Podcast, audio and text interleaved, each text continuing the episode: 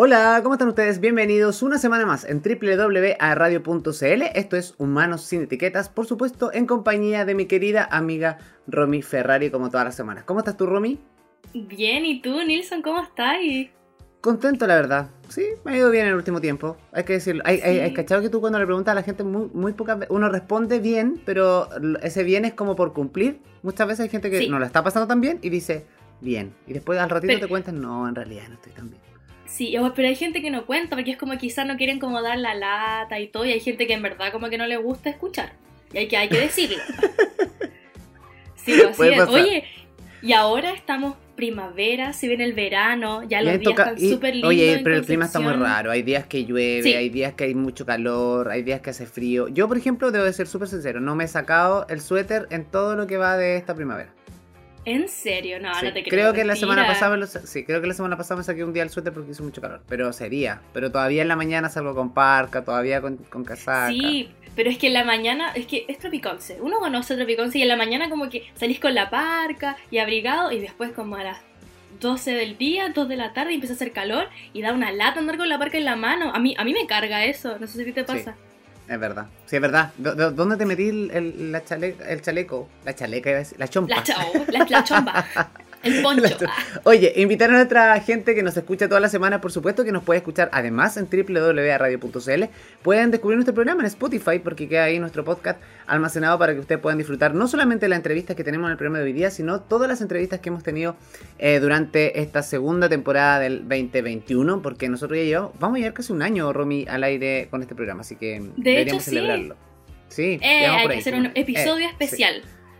Obviamente. Y hoy día no es la excepción porque tenemos una invitada espectacular. Estuve leyendo su perfil en la pauta, me encantó. Yo le tengo muchas preguntas que hacer a nuestra invitada, así que que se prepare. Pero tú la vas a presentar, Romy. Tengo el honor de presentar a una talentosa artista visual, hay que decirlo. Tiene unas ilustraciones preciosas, yo también las vi y muy talentosa, es penquista, así que está con nosotros Alejandra Amigo. Ale, ¿cómo estás? Un uh. aplauso. Hola, bien, gracias. ¿Y ustedes cómo están?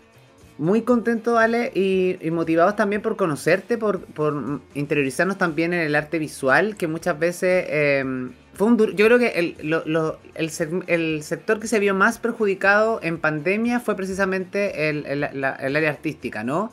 Eh, ¿Cómo lo viviste tú? ¿Cómo ha sido esa etapa para ti? Eh, hoy día podemos ver tu obra en, en, un destacado café de acá del Centro de Concepción. Eh, que de verdad te felicito porque uno entra y como que se queda maravillado con, tu obra. Pero ¿cómo fue para ti el proceso de pandemia? Precisamente eh, un poco complejo, me imagino, frente a, que no había espacio. Claro, mira, eh, fue difícil la verdad porque aparte de ser artista visual, con mi marido tenemos una productora de eventos.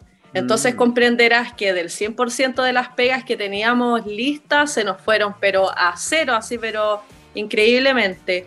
Y, claro, fue un área súper golpeada, em, había que buscar la forma de, hacerse notar. Pues. Entonces, el encierro en cierta forma igual me ayudó mucho. Te, voy a contar que, que, harta inspiración me vino en ese tiempo de pandemia.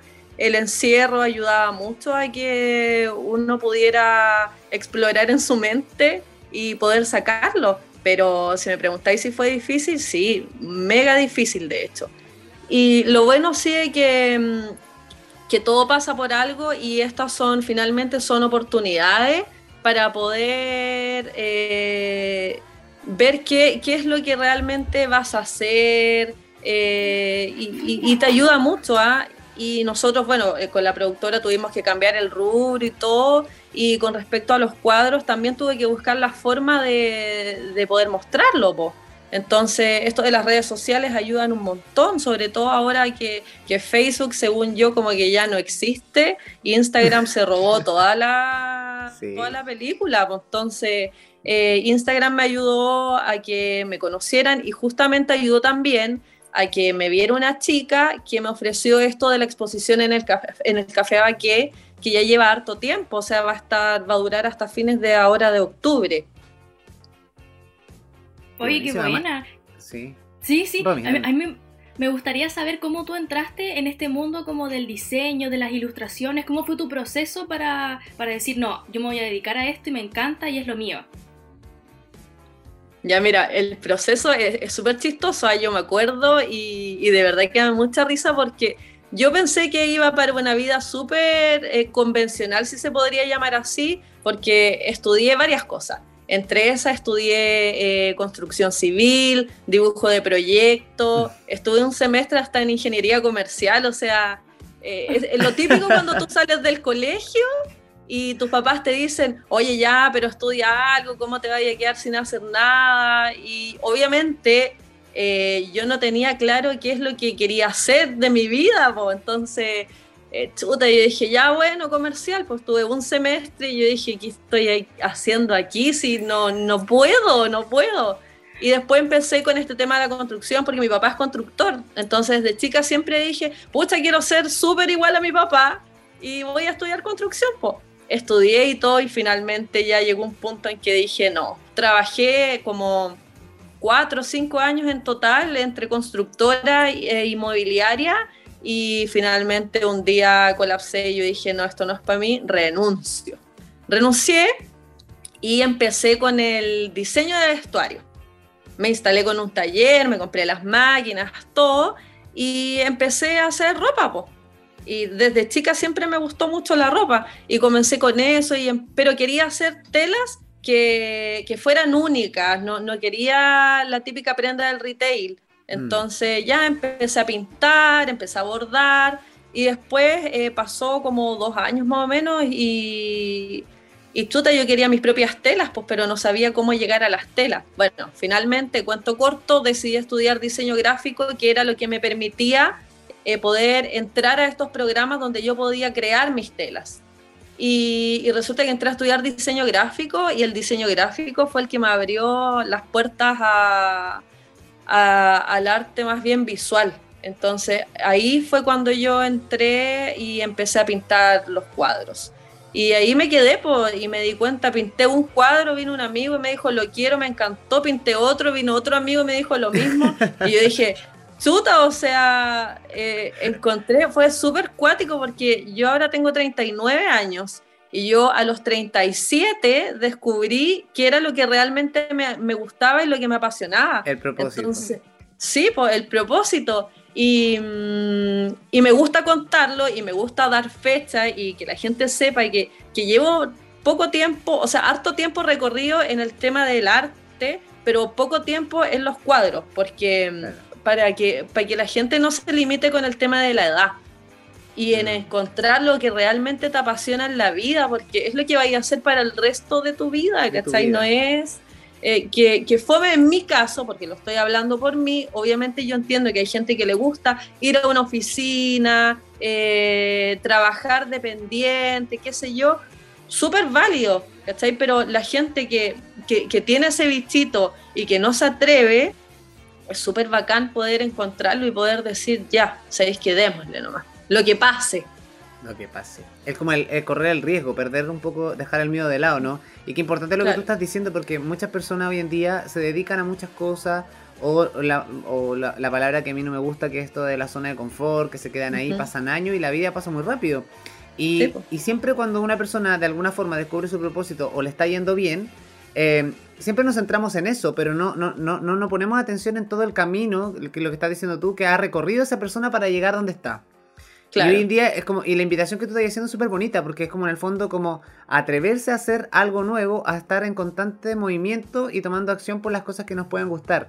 Y dejarnos sorprender, porque si tú te fijas, la vuelta que tú diste para a, dónde estás hoy día es sorprendente. Y es súper bonito cuando tú lo cuentas, porque uno dice, chuta, claro, de repente no sé, como dices tú, eh, puede estar escuchando una persona que ha trabajado, lleva 20 años en una oficina o 15 años trabajando en una oficina y a lo mejor toda su vida quiso ser deportista, o toda su vida quiso pintar, o toda su vida quiso componer música, y no se ha atrevido porque no se ha tomado el tiempo, o porque no se ha dado la oportunidad. Pero más que oportunidad, yo creo que uno tiene, bien tiene que tomarse el tiempo y las ganas, ¿no? De, plasmar eso y poder lograrlo. Así que yo, en ese aspecto, me quedo eh, con esa sensación muy bonita cuando tú lo expresas, porque, y se me vino la palabra a la cabeza, porque lo hemos hablado tanto en este programa con la Romy, que es la búsqueda constante del propósito en la vida, que si las personas lograran descubrir su propósito, el mundo cambiaría completamente. Pero hay un rango de edad que yo creo que es la donde uno descubre su propósito. Y por eso me reía un poco de lo que decía, de lo que decía la Ale, precisamente con eso. Así que yo te felicito porque encuentro que es un ejemplo súper bonito además para la gente que nos está escuchando, que, se atrevan, independiente de la edad que tengan, a hacer cosas eh, que les apasionen en el fondo. Claro. Sí, de verdad, nosotros el otro día hablábamos el, sobre el tema de que la gente que sale, los chicos que salen de cuarto medio y sí o sí tienen que ser como lo que te pasó a ti, que dicen, no, es que tiene que ser una carrera para ganar plata y todo el tema, y al final tú, claro, viviste un proceso súper largo para llegar a lo que en verdad tú quieres hacer. Y hacer también el llamado a que los chicos, especialmente ahora de 18 años, 19, que van a salir de cuarto medio y que no saben qué estudiar, que listo, si quieren se tomen un año para conocerse mucho mejor, porque quizá ese proceso de conocimiento de uno mismo igual es súper largo. No sé si es que tú ya sabías cómo eras o durante esto tú en ingeniería, después de construcción, diseño, ya como que fuiste experimentando ese conocimiento. ¿Sabes qué pasa? Que, yo hoy en día pienso que todo ese camino que, tuve que recorrer fue lo que me permitió ser lo que estoy siendo hoy en día. Em, y es súper importante reconocer y dar las gracias eh, de ese camino que, tuve que andar porque fue súper pedregoso, em, muchas limitaciones. Dentro de todos esos años fui mamá dos veces, entonces eh, eh, entre complementar esta maternidad con lo que te gusta hacer, con la pega, con la casa, con un sinfín de cosas, eh, igual es súper difícil, Pero, pero es lindo, yo agradezco mucho todo lo que me ha tocado vivir y que claro, en algún minuto lo sufrí y, te vienen también esas crisis existenciales que si sirves o no sirves, ¿cachai? pero, pero claro, hoy en día me di cuenta de que eso va a pasar y va a seguir pasando generalmente me, pasa, no sé, una vez al mes, eh, cuando viene esa crisis, que no sé si tiene que ver mucho con lo que nos pasa a las mujeres una vez al mes, no creo, pero, pero una crisis que está ahí que, ay, no, lo voy a dejar, pero en, verdad me doy cuenta que sirve. Y, nos falta el comentario que llega, oye, me encanta tu pintura, me encanta lo que haces, eh, etcétera. Y ahí uno dice, chuta, eh, claro, pues hay que reconocer también que a uno le gustan los aplausos y, que, te estén diciendo constantemente que lo haces bien, ¿cachai? Mm. y, la afirmación, de claro, ¿no?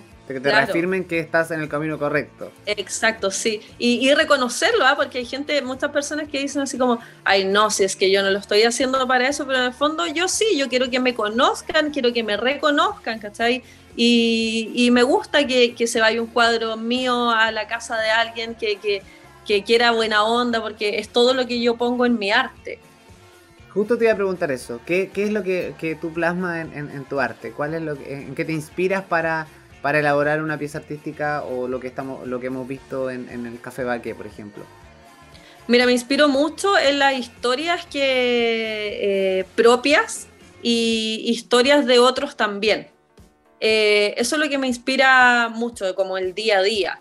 Eh, desde ahí, o desde una canción, desde una película, eh, todo, todo en general me inspira mucho. Entonces desde ahí saco una idea y ahí ya la desarrollo. O, por ejemplo, no sé, un, lugar. Eh, he pintado cuadros que me han dicho, sabes que quiero algo de Egipto, pero ve tú, o sea, me dicen solo Egipto ya listo, Egipto, y, ahí sale, entonces de ahí sale de una palabra, puede salir una inspiración. Y que bueno también eso, de no cerrarte a una determinada temática, ¿no? Como que tener esa, posibilidad que no tienen todos los artistas, porque de repente el artista se centra, no sé, pues en el plano musical siempre es como el, mismo estilo musical, o en la pintura igual tienen un cierto estilo, sin perder el estilo obviamente de lo que tú, de lo que tú plasmas en, en, en tu trabajo visual, pero el hecho de, lo que, de lo que se plasme ahí es como un abanico de posibilidades, eso igual lo hace atractivo, como un proyecto súper, eh, con un sello súper personal, a mi parecer. Sí, sí, sí. Sí, eso es lo bueno, que, que logré definir una línea. Entonces puedo pintar Egipto en mi línea de trabajo como puedo pintar cualquier cosa que se me ocurrió en la misma línea de trabajo. Entonces eso, eso es lo bueno, que, que tú ya lo puedes identificar. Además. Qué buenísimo. Oye, se nos va a acabar el tiempo en este bloque. Em, invitar a, las personas que nos están escuchando que te sigan en tus redes sociales, por supuesto, que están apareciendo aquí abajito de, nuestra gráfica. Y además, em, siempre que participen en los concursos que tenemos en nuestras redes sociales de radio, por supuesto. Y ahora nuestra DJ Romy siempre tiene un tema musical, porque vamos a ir a la pausa musical, eh, Ale, y a la vuelta vamos a seguir conversando, pero la Romy siempre nos trae sorpresa, nuestra DJ oficial.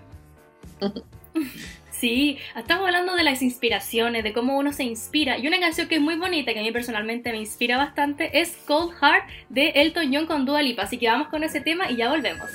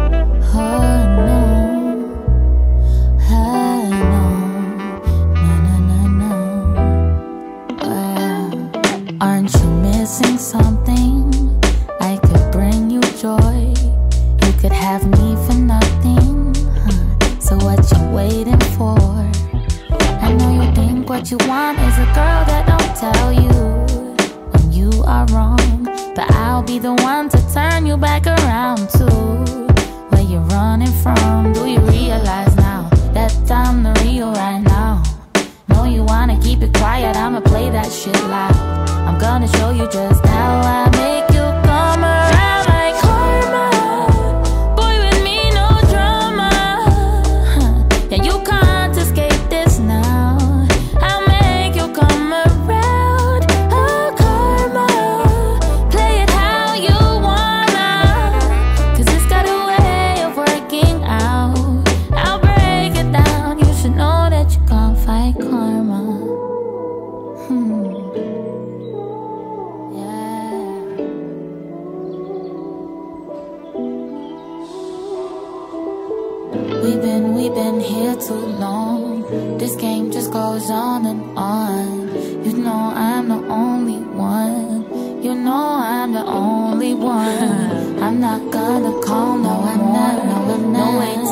outside your door. I'll get what I came here for.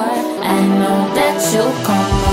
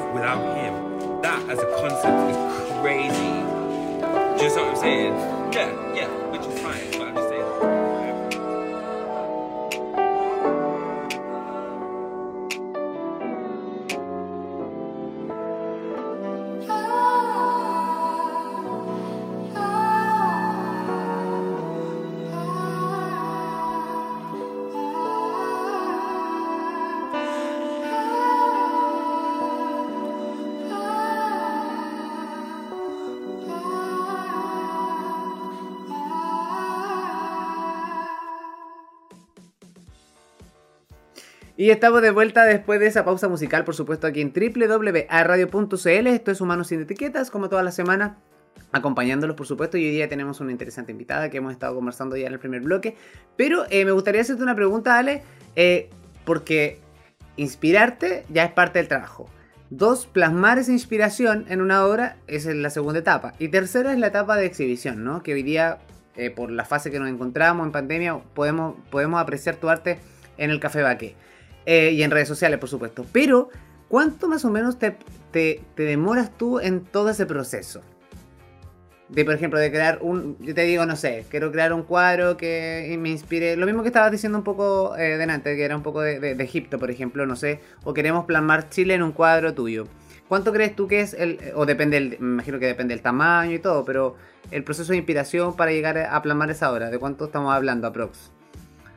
Mira, el proceso de inspiración generalmente es una semana donde empiezo a hacer el boceto de lo, de lo que voy a plasmar en el lienzo y luego de eso ya ahí es un mes como máximo. Lo que pasa es que eh, mis formatos son grandes.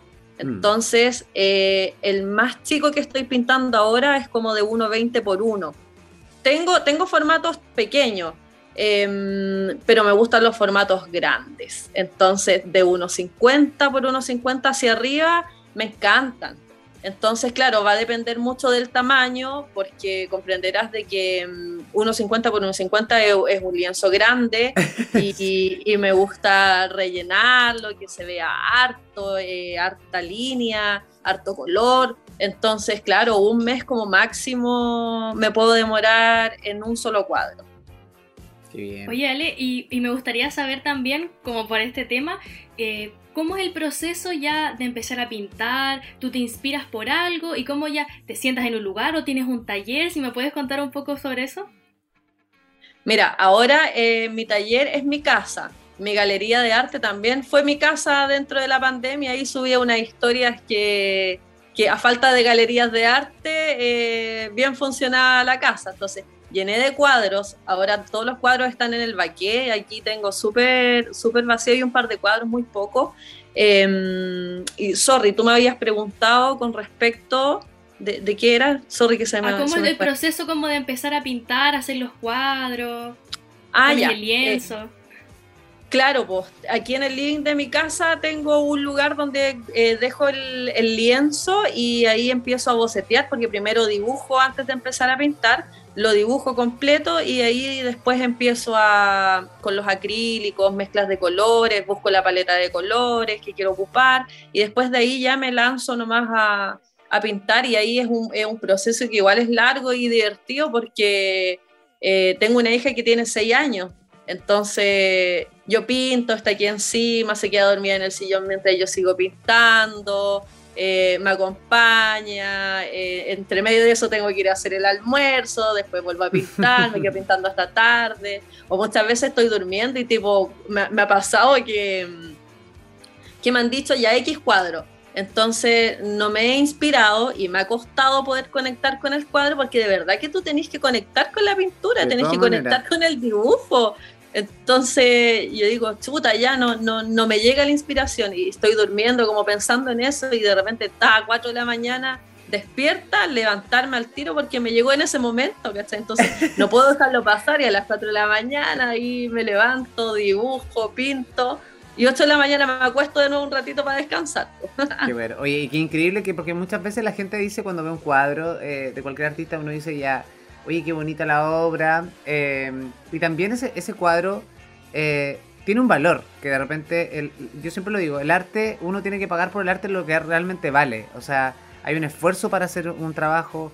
Eh, y muchas veces no se valora ese esfuerzo que hay detrás. Lo mismo que estás diciendo tú, o sea, levantarte a las 3 o 4 de la mañana porque te vino la inspiración para terminar un cuadro, ya sea por encargo o porque estás conectado con, esa, e, e, e, ese, ese, trazo, la gente no lo ve. Entonces, cuando uno le pone un valor a un cuadro y la gente dice, oye, pero el cuadro es súper caro, ¿y por qué me está cobrando tan caro? Porque, chuta, es, estás eh, poniendo el alma en ese cuadro, porque uno, es tu trabajo, ¿cachai? O sea, estás valorizando, así como tú tienes un trabajo en la oficina, la persona que hizo ese cuadro fue su trabajo. Y lo mismo que estás diciendo tú, Ale, o sea, un mes dedicada 100% a ese trabajo, donde no hay horario, porque tienes que estar pensando en qué minuto te viene la inspiración para finalizarlo y para que el cliente se vaya feliz, ¿no?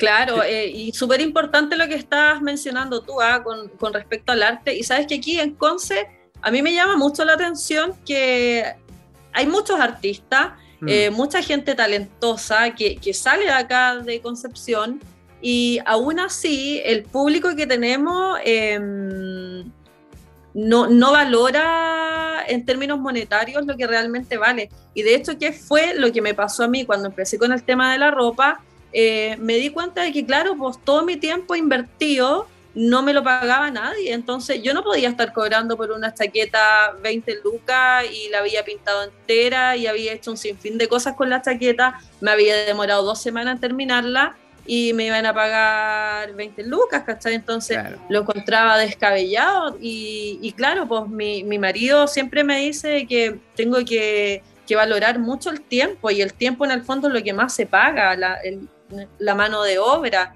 Eh, en otros países súper bien pagada, aquí en Chile súper mal pagada. Y me pasa también que, mm, que acá en Concepción la gente, claro, pide mucho descuento, encuentra las cosas caras. Eh, que, que, una vez me llegó un mensaje un gallo así que me puso así como, oh, tu arte que está sobrevalorado. Yo le dije, sí, puede que para ti esté sobrevalorado, pero para mí es, lo que vale. Entonces, eh, eh no pasa eso en Santiago, ¿ah? En Santiago eh, el tema del arte funciona totalmente distinto como funciona acá. Eh, ojo, y, ojo que y en Santiago uno podría eh, regatear más porque hay más artistas. Es como paradójico, ¿no? Que de repente, porque si buscas exclusividad, deberías, deberías de ir donde hay menos artistas y realmente buenos, a ir a un abanico de posibilidades en el fondo y, pagar de repente el doble solo porque fuiste a Santiago. O sea, me parece como súper claro. las mechas de repente. Claro. Eh, yo creo que lo que pasa es que en Santiago, como la población es mucho mayor que en Concepción, eh, hay gente que tiene más lucas nomás. Pues. Entonces, por eso también se da que, que es mucho más, más fácil, fácil conmigo, en realidad, porque tampoco es tan fácil vender allá. Pero, pero acá ha costado, ¿ah? no, no ha sido, eh, no ha sido tan, tan fácil vender. Claro. Pero bueno, la invitación es que la gente se involucre, que descubra tu arte en tus redes sociales, que de alguna forma vaya descubriendo y que, y gracias a Dios se están abriendo los espacios también como para exponernos. Vamos a hablar también seguramente más adelante un poco de eso, si, cuáles son los planes o lo que viene de aquí en adelante y también cómo funciona un poquito el trabajo a pedido, si uno se puede llamar, te puedo mandar alguna referencia para que tú vayas ahora con estas cosas de las series de Netflix que son grito, de, grito y plata en todos lados, ¿te has dado cuenta?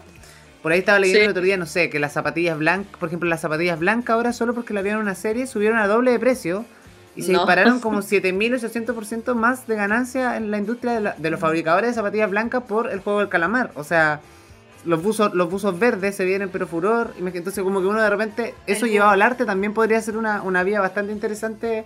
Eh, Ale, para que te fueras inspirando ahí en, la, en, las series de repente que, que puede ser Pero tu estilo, porque, pero tu estilo, porque yo creo que igual tienes como un estilo así, como bien desarrollado, ¿no? Sí, sí. Eh, me, han, me han preguntado también si la otra vez me llegó un, un, comentario si quería hacer un cuadro X, pero en mi formato, que era de un, pintor súper famoso, pero que lo querían en, en mi formato. Eh, así que ahí también lo, lo, estoy viendo, pero, pero claro, o sea, yo todo lo puedo transformar, pero a mi formato, ¿no? si me dice, oye, quiero una, una, caricatura, sí, obvio, te la hago, pero va a ser también en mi formato, porque te mentiría si te dijera que te voy a hacer una caricatura como, con Torito. Quiero la, Mona, quiero la Mona Lisa, así como... Claro, incluso podrías como hacer réplicas como de forma, pero bajo tu estilo, o sea, en el fondo, ¿no? Si no, yo réplica imposible, porque punto uno de que mis dibujos son totalmente distintos a, a, una. No, no, podría ser. Mentiría si dijera, no, yo eso te lo voy a pintar igual, porque no, no, no sería verdad. Sí, de todas maneras. Yo tengo algo súper importante que decir y los voy a interrumpir porque de verdad que es súper importante. Yo creo que a todas las personas que nos están escuchando y ustedes también les va a llamar mucho la atención. Y quiero que esté todo Concepción atento porque si es que es tarde y no saben qué cocinar, recuerden que pueden descargar la aplicación de Pedidos Ya y descubrir todos los descuentos disponibles en Pedidos Ya Market. Pueden pedir desde cosas de botillería, de supermercado. Si se les quedó la cartulina, no saben dónde está la cartulina y no saben dónde encontrar, piden, llamen a Pedidos Ya Market. Así que ya saben, Pedidos Ya Market, más que rápido, es ya. Un aplauso para Pedidos Gracias, Ya. Pedidos ya siempre nos salva. Siempre nos salva, siempre, siempre. Y aparte que tienen en promociones, siempre hay locales adheridos a la, a la, a la oferta, así que ahí bajando la la aplicación que ya la tengo aquí a la hora del almuerzo, a las 11, cuando uno tiene invitado. De repente eh, le ha pasado que invito gente, uno invita gente a la casa y no tiene que ir a almorzar. ¿Sí? Pedido ya, salvado. Oye, vamos a ir a la pausa musical en este segundo bloque. A la vuelta vamos a eh, someter a nuestra invitada a nuestro cuestionario sin etiquetas aquí en nuestro programa. Eh, que siempre vamos descubriendo cosas de nuestro. Un clásico, y que siempre descubrimos cosas interesantes de nuestro invitado. Así que vamos a la música y no se separen de nuestra compañía aquí en www.radio.cl. Ya volvemos.